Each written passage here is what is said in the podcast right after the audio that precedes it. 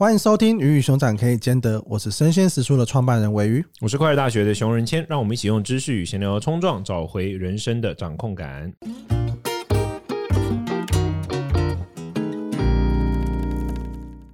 今天这集我们想跟大家讨论最近一部蛮红的影集，然后之前是小说，叫做《八尺门的辩护人》，我觉得蛮不错的。我觉得最近台剧都越来越强，蛮出乎我意料之外的。我本来没有看，我是很后面才跟上那一部的。我就看到一堆人在网社群上狂分享之后，我才开始看。他本来不是我那种一开始会想要看的片，他好像本来不是最早上 Netflix，最早上哪里我忘记了。但是后来上 Netflix 的时候，哇，上那那一个周末就把它看完了。你很爱的感觉，刚好那个周末我的小孩不在，那我们就有时间可以。你是选择来看《八尺门》，不是拿来看别的东西？有点出我意料的点是，因为之前。的台剧很容易就会说教感大于剧情本身，那我觉得他这次在剧情上面有做的还不错，嗯，但是我觉得应该可以更好，悬疑感再更强一点点的话，我觉得那个说教感就会再更低一点点，因为还是想要讨论太多关于死刑啊或是移民这种困境的，我觉得还是有一点点多，应该可以更好的再融入剧情这种，我觉得这个是，是说同时想要碰出太多议题了，是不是？对，但是原作小说我有去看了一下，讲这些议题讲的更深更多一点点，对，所以其实在一个八集的这个影集来看，我觉得已经做到很好的状态了，而且拍的也很好，也没有什么太尴尬的状态出现，然后有什么 Holy 妈咒这种，觉得做的很不错的设计。对，我觉得那里面的男主角那个男主角那个字念一个人一个东是念童童童嘛，对不对？童先生，他我觉得演的很好。行，我以为你要讲什么厉害的东西。对，因为我先承认我只有看到六集，我还没看完八集。六集也差不多了啦，但我是看到第六集。大反转不在后面吗？听说。对对对。那我们今天这个主题主要是要聊，我们要直接一开始就直接往那个痛点踩吗？可以。我们等下可能会讲到一点点暴雷的剧情，如果你还没有看的话，我蛮建议你大家可以先上 Netflix 去看一下，真的是一部还不错看的。里面有谈到蛮深的，就是关于死刑跟 face 这样子的一个状态。你对这个事情有研究吗？有啊，我大概有有有在有在。因为感觉上佛教生死蛮常会有人来问你意见。我比较常遇到问题是自杀跟那个啦安乐死，我比较不会遇到，我还没有会遇到人家会问我说，就是可不可以？你之后选法务部长的时候就会遇到。我不太适合，我上任那天可能就会全部勾决。直接上任那一天，我就直接我就是一日部长，讲白了，我就是只当一天，那可能会变这样，对，有可能，有可能没有，我不知道，要看我到时候的状态。那你可以去那个什么木曜，没有状态，可能就是我就一日部长，我上任那天就是为了把所有名单勾决，然后第二天就那就请吃，对，可能就这样，这可能就是我人生会发生的事情。我毕竟是一个比较戏剧化的人。我感觉上，它里面在讨论说，到底男主角他就是，哎、欸，男主角是挺死还是废死啊？他好像比较公正一点点，就是那个童律，童律啊，他比较公正一点点。童律没有立场啦，男二感觉上就是现在的那种愤青，年轻就是很。对对，很三十岁以前左派正常啊，很热血，然后刚考完试，他就觉得说一切都是要公平正义，然后符合现在的价值观。他就往精神分析，他一往精神分析学派一走，我就不想看，我就不想看了。对不起，好，好，然后他的状态是这样嘛？那、嗯、那还有个法务。法务部长，他也是废死的啦。其实佛教徒，对，然后法务部长跟那个男二都是废死，对，废死挂。我记得法务部长他们家有一个什么佛教的一个观世音菩萨，对对对对对，他自己也拿念珠啊。那佛教到底是停死还是废死的？我觉得佛教比较是应该这样讲，就是说佛教它佛教生命观跟其他宗教有一个蛮大的差异，在于就是佛教生命观它是认为人会轮回嘛，像什么生命权不可回复或什么这种问题，在佛教不存在，因为认为反正就是再再一次转世而已啊，反正就是现在三六零就是接下来重来。对对对对对。所以佛教会这样看待这个事情，这是这是第一件事哈。在一个生命会轮回的价值观之下，佛陀是不鼓励人杀人，任何程度的杀人，包括国王杀人，或者说执行死刑者法官，佛陀都不鼓励。但重点是我之前有发过文写这个，就是佛教更重要的态度是，佛教并没有想要把自己的一种建议变成政策，他没有这种冲动。哦，OK，对对对，他不会，这就是他的建议。那你要不要可以领导代际？对，因为佛因为佛教最重要的核心价值观就是因果嘛，就是自作自自己做的事情自己负责啊。嗯，所以佛佛陀只会告诉你说，如果你杀人会有什么样的结果啊？你要不要杀你你？家的事不太会有那种，好像就是说强烈的要去要求说一定要 face 或什么。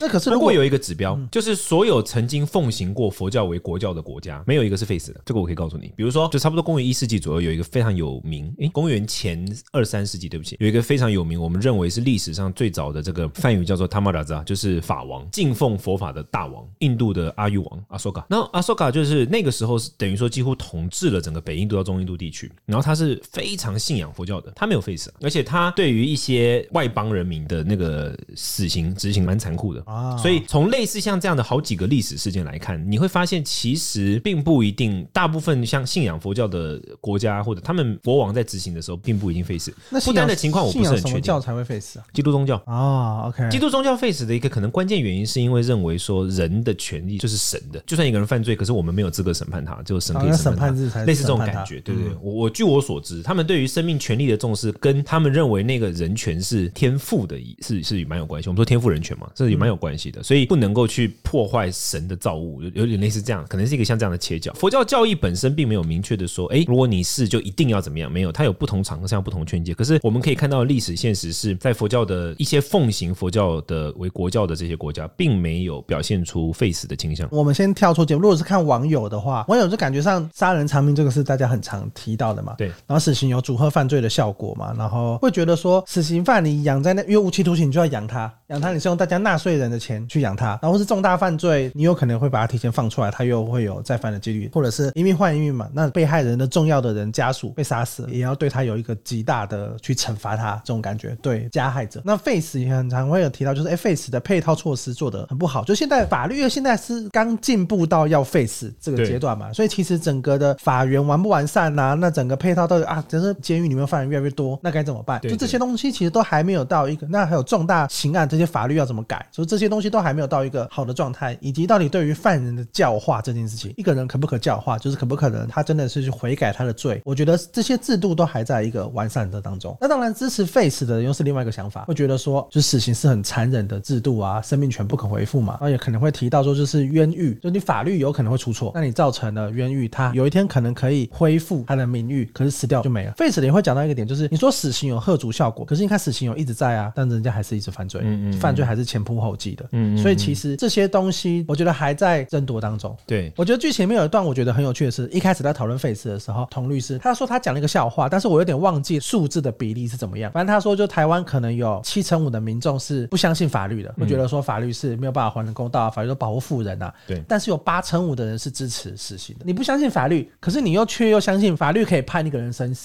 嗯，对，这东西基本上就是矛盾。可能大家的状态还是这个样子。我觉得也是为什么这几年可以在各式各样的地方关于事情跟 face 会争吵。我觉得人心中他还是有各式各样的矛盾，然后以及你有没有经历过被别人伤害，你对这个议题的状态，我觉得都会有点不太一样。我我自己体感上，我这个这个问题其实也我我自己也常常会不能说遇到，或者说我自己会常常思考了。第一个就是说，我觉得有一种状况就是说，像佛教的历史上，佛教故事上面有出现过说佛陀本人他过去是曾经在修行的时候，他遇到一个类似的情况，但那个故事有点复杂。但总之，他就他就是杀人了。佛陀那时候是有意识的杀了一个人，因为那个人是会对别人造成伤害的，而且是会毒害很多人这种，他就把他杀了。然后他自己也很清楚说他这样的行为不好，也需要为此来承担后果，所以他充分的了解这件事情，并且做出选择。这在以个人修行的角度来看，他就比较没有像是道德劝说说怎么样才是对，怎么样才是错嘛，因为那是个人选择嘛。对，我现在其实个人是觉得说，我觉得废死方的论述比较薄弱，我就姑且不论说到底死刑或废死是哪个是正确，我们就不谈不讨论一个道德判断的问题。我感受到的状况是废死方的论述是非常薄弱的。比如说误判，麻烦一下郑杰到底有什么好误判的？有何好误判？你懂那个意思吗？就是我觉得废死方在提出论述的时候，是用一种情感的方式，他们的个人的情感方式在动员事情。郑杰现在还在吗？没有杀了，死了，死了。我跟你讲，死了之后废死团体还要出来讲话啊？真的？嗯，你就会觉得说你们真的是讨个派给啊？那出来讲什么？我忘记了，要再查一下。他们一样，也就是反反对，然后他们没有，他们就会说政治人物支持死刑是为了转移注意力啊，类似像这样。我之前听过一个，我个人到目前为止听过，我觉得最我觉得是有说服力的废死派的观点，不是台湾的，在西方的，就是说国家从来不应该被赋予夺取个人生命的权利。这个我觉得从国家到底可以执行什么权利的这个切角去思考，是我目前为止听过。就是该不该制制度该不该做这件事情，就是国家有没有这个权限？嗯，你有没有被 authorized 可以去杀人？奇怪的点会是你的权利来自我，因为政府权利来自于个人嘛。结果你竟然可以拿我给你的权利来来杀我干掉，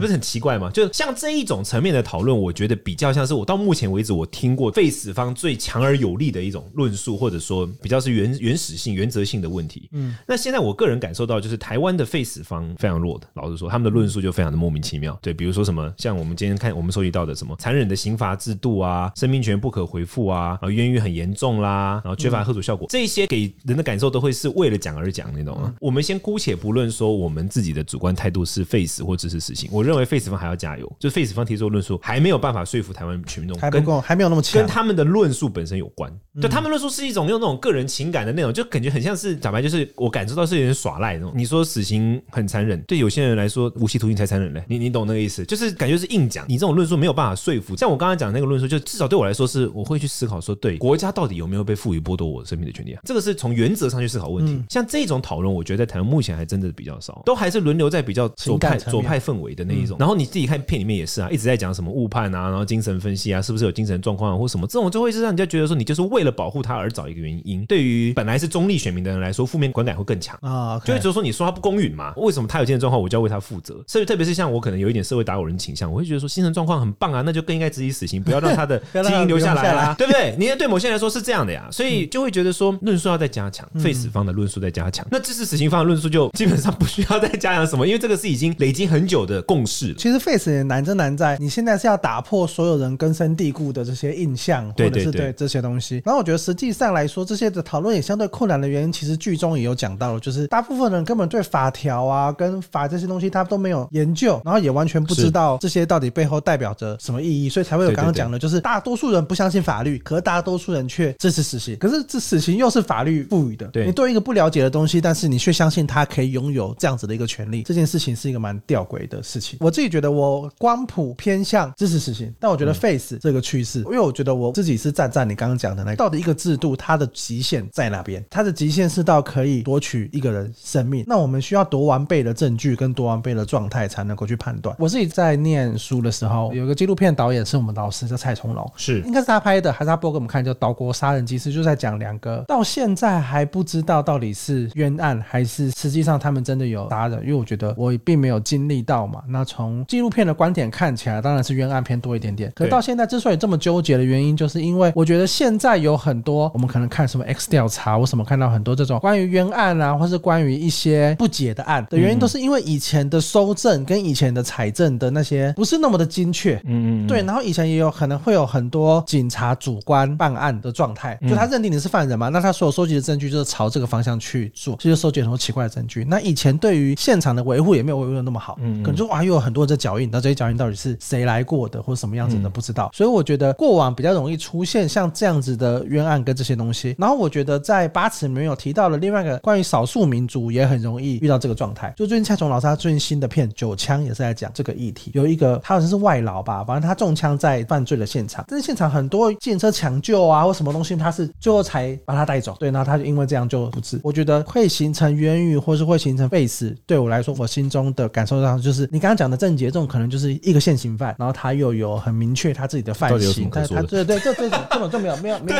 没有没有问题嘛？对，但实际上确实也存在着，就是我们刚刚讲的那几种状况。但是我觉得讲到这个，我我就要再讲一个，就是现在也是废死团体本身的弱势，这种冤狱状况在台湾，不论是哪一个法务部长上去，基本上都不会执行啊。哪一个执行了？就是大家要务实一点，你懂吗？我我讨论这个问题，我都觉得大家务实，就是大家都知道，就是其情可悯嘛。讲白就是，我们都知道说这个都不确定，哪一个法务部长会想要执行这种案子？法务部长会勾结都是那种就没什么可说的了。我感受到是怎样，你知道吗？就是说，如果当我们不愿意面对这个很现实的问题，就是有一些真的是就以郑捷为代表好了，就是这个无啥可说的哈。我完全不想讨论关于什么他的精神状况或什么的，精神状况那没有关系，他就是那个达尔，我觉得社会达尔文主义者，那就他基因不要流传下去。嗯、OK，perfecto，、okay, 这样子好。然后另外一个状况，然后另外一个状况就是真的是冤狱的，他们两个就算全部都判同样的刑法，在未来我们都会知道，因为真正执行令在法务部长手上嘛。对于这种其行可悯，他不会执行啊。哎，可是你很难讲会不会遇到疯子啊？有没有人当选之后就全部都打工？哎，就我。但是话反过来说，如果废死团体一直抓着那一些冤狱的个案来放大说死刑不可执行，反而会让大家更加讨厌他们，因为大家就觉得那郑杰有什么可说的呢？你郑杰，你讲讲郑杰啊，就是我们讲话要公正，冤狱的我们都觉得好，那不要执行，或者说就不要判死刑，不要判死刑可以啊。比如说因为因为不是很确定或什么诸如此类的，但就算判了死刑，也有可以不执行，他有太多救济方案了，救济方案已经够多了。就刚刚的问题是在于司法调查能力的提升，嗯，这个跟死刑两码事，对不对？我司法他应该要鼓动鼓励的是司法调查能力的提升，而不是停止死刑。你以停止死刑作为你的呼吁的时候，你整个东西就乱套了。像比如你刚刚描述的那两三个案子，嗯、我觉得他值得关注的是司法调查能力的提升啊。司法调查能力提升之后，那死刑执不执行那是另外一件，那是两个现象限的问题。那有些根本就不需要调查，两百双眼睛看着他杀人，你还有什么？嗯、还有什么需要调查的？在这样的情况之下，你还要再坚持说不能执行死刑，那到底为何？除了你个人感受之外，不然你就得提出很厉害的论述。所以我现在感受到的状况，反正结果这一集都在骂 face 团体，就是我现在感受到的状况是台湾的 face 团体就是蛮弱的，就是他们在提出任何论述的时候，我个人观点跟你是接近的，就是我基于一个我个人冲动上哈，我但我是想我是相信以眼还眼以牙还牙的。可是我个人作为一个佛教徒的良知，哦，我认为杀害众生是就是最后最后的选项。对啦，如果我们可以在前面找到很多更好的选项，我觉得很好。为了这样子，我们需要在程序上去优化它。当我站在这样立场，我过去看废死团体的时候，就会觉得你他妈什么猪队友？你在跟我认真吗？不成钢。对，你就觉得 你是废物嘛？哎，会不会会我我我感觉上会有废死团体在我们底下，没问题，来写一个论文呢？没有，你们可以问自己的，我感觉我们可以为自己 可以为自己的无能辩护，这是你的权限哈。但我的意思就是，我对于这件事情就是觉得说你，你 come on，你提出一些像样的论述嘛，你越去为那一些像郑捷这种人讲话，你就越让那些真正冤狱的让大家不愿意面对。你应该懂我意思？要选择支持的对象，因为公立选民们的想法是，其实其实我觉得大家应该多多少少是一个光谱上面的左右在摇摆的状态，就啊加入团体就算了。但是我觉得大部分人应该都处于一个摇摆。对，中间大家是中间选民，那我们对于冤狱，我们都会觉得说，真的是其行可悯嘛，就是会觉得说这个太不确定了，这我为什么要就会有这样的想法？本来是这样想的，可是当一个团体出来冲出来说没有没有没有都不能执行死刑，那个因为这个郑解也不行，都不行都不行的时候，我们就觉得靠背啊，反而因为这样子就忽略了对那些真正冤狱者的那种关注，对于中间选民的心态会是像这样的。其实我觉得这个东西蛮可以延伸讲的一个状态，就是那些极端分子的作为，很容易这种哪一边的极端？我觉得是在这个世界作为极端分子，很容易影响到，很容易发生。就是假设你今天是某一个粉丝的狂粉好了，哇，你今天的粉丝被别人骂大了，或者你所有出去出征呢，就是出征别人的粉丝团啊，或者出征到或者到处去帮护航啊，其实这个很容易反而会造成那个明星本人的困扰，或者造成其他中间选民的困扰，反而更讨厌你喜欢的这个明星。你护航护的太极端，那个极端已经超越了理性，或者是超越了一些大家觉得说，哎，你怎么会讲出这么瞎这种话的时候，我觉得就会很容易反而让别人很难支持你。重点是在于你要跟谁对话。所以有些人我发现他们就操作很烂，就是因为他们是在跟自己同温层对话，他们不是在跟中间选民对话，永远都是要跟广大的中间选民对吧，这才是重点。你讲话给自己听，谁要听呢？可是他们也有需要凝聚自己内部的这种需求。如果一个团体所有的心力都需要花凝凝聚内部需求，代表这个团体超级脆弱，它根本没有存在的必要性。嗯，一个强大的团体就是可能三七开嘛，三分凝聚自己，七分去面对别人，他所有时间都花在凝聚自己，代表什么？一不凝聚就散了嘛，代表他内部其实没有那么团结。对啊，那就麻烦要看，哎，时叔有没有课？哎，没有。好，麻烦你，这就是一个新商机。对于 Face 这个议题的感觉是这样，就是我自己的观点，就是说我作为一个佛教徒，当然佛教没有想要去影响政策的这个角色，但作为一个佛教徒，我认为我没有夺取任何人生命的权利，任何人都没有这个权利。可是我不认为不代表死刑应该要被废除。佛教就是那种，假如今天有两组人，然后就你知道那个最有名的那个案子吗？就是什么，你今天开火车，然后呢，你的那个铁轨上面躺电车难题，对，电车难题，佛教电车难题上可能就会无忧无虑的说直接撞死那一个人，这样，嗯，对。可能我们会是比较像这样的态度的，对，所以在公益上来说，我认为要为更多人着想。那为更多人着想的情况之下，那的确死刑的保留是有必要性，对。但当然那个是不得已的手段，这是第二件事情。直接在概念上去否定这个手段存在的必要性跟可能性，但是却没有提出有效的论述，那只会让社会对这件事情更反感。这是我的观点。我觉得值得靠背的不是死刑本身，而是 Face 团体，台湾的 Face 团体了。我但希望他们可以提出更强的论述啊。像我刚刚讲那个，我觉得就真的很值得思考，国家到底有没有被赋予剥夺我个人生命权限这个问题？我觉得那从这个原则上、原始的问题上来思考，那才是正道。你去思考一些枝微末节的东西，那就是被拉走了。我自己感受起来是我的光谱是在偏支持的，可是我也感受到，感觉上 Face 这些东西，它应该就是一个未来应该要走向的趋势，感觉上是一个更理性、更人道的状态。我自己内心的拉扯，我虽然说没有这个议题没有研究的很深，可是其实像是北欧或是一些我们感觉上比较进步或走的比较前面的，他们确实都有废除死刑。嗯，可是实际上大部分的国家也都还没有。那个东西并不是他们想不想废除，而是我觉得作为一个终极的手段，可能它还是有。某种存在的必要性，那只是中间的关卡，我们能不能设得更严谨，嗯，或是讨论的更深一点点，或是把这个时间再拉长，看有没有出有机会出现新的证据，有没有机会出现新的这些东西，去让这个案子被论述的更清楚。嗯，我觉得这个东西反而是一个可以做的事情。那下一集我们应该会围绕着台湾现况来讲，我们目前谈的是比较大方向嘛，嗯，那我们可能可以围绕着台湾社会现况啊，以这一类的主题来去做更多的讨论。那如果对于相关议题，或者是你有认识 Face 团体的，麻烦你就让他来听这一集的下面留言。但是呢，你要五星评论，我们才会回复你。不然的话，你就是留言。谢谢大家，拜拜，拜拜。